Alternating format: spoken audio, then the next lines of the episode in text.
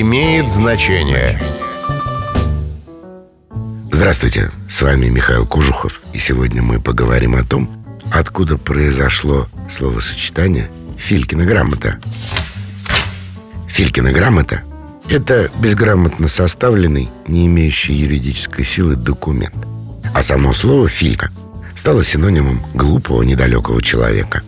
Среди филологов есть два толкования этого выражения. Первое из них вот какое – Якобы смелым обличителем опричнины Ивана Грозного стал митрополит московский Филипп. В своих многочисленных письмах Грозному он стремился убедить царя отказаться от проводимой им политики террора и распустить опричнину. Но Грозный не слушал увещеваний, презрительно называл строптивого митрополита Филькой, а его послания – Филькиными грамотами. Впоследствии за смелое обличение Грозного и его опричников митрополит Филипп был заточен в Тверской монастырь где его задушил Малютус Куратов. А выражение «Филькина грамота» укоренилось в народе. Вторая гипотеза кажется филологам более убедительной.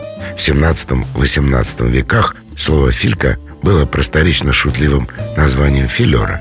Французское слово «филер» означает «полицейский агент», «сыщик». Фильками в Старой России называли сыщиков, которые вели негласное наблюдение за лицами, подозреваемыми в каких-нибудь неблаговидных делах – эти фильки были обязаны представить своему начальству донесение о результатах слежки. Многие такие донесения были написаны не очень грамотно. Вот эти-то документы и стали называть Филькиными грамотами.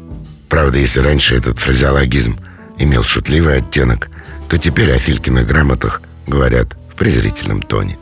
С вами был Михаил Кожухов. До встречи. Имеет значение.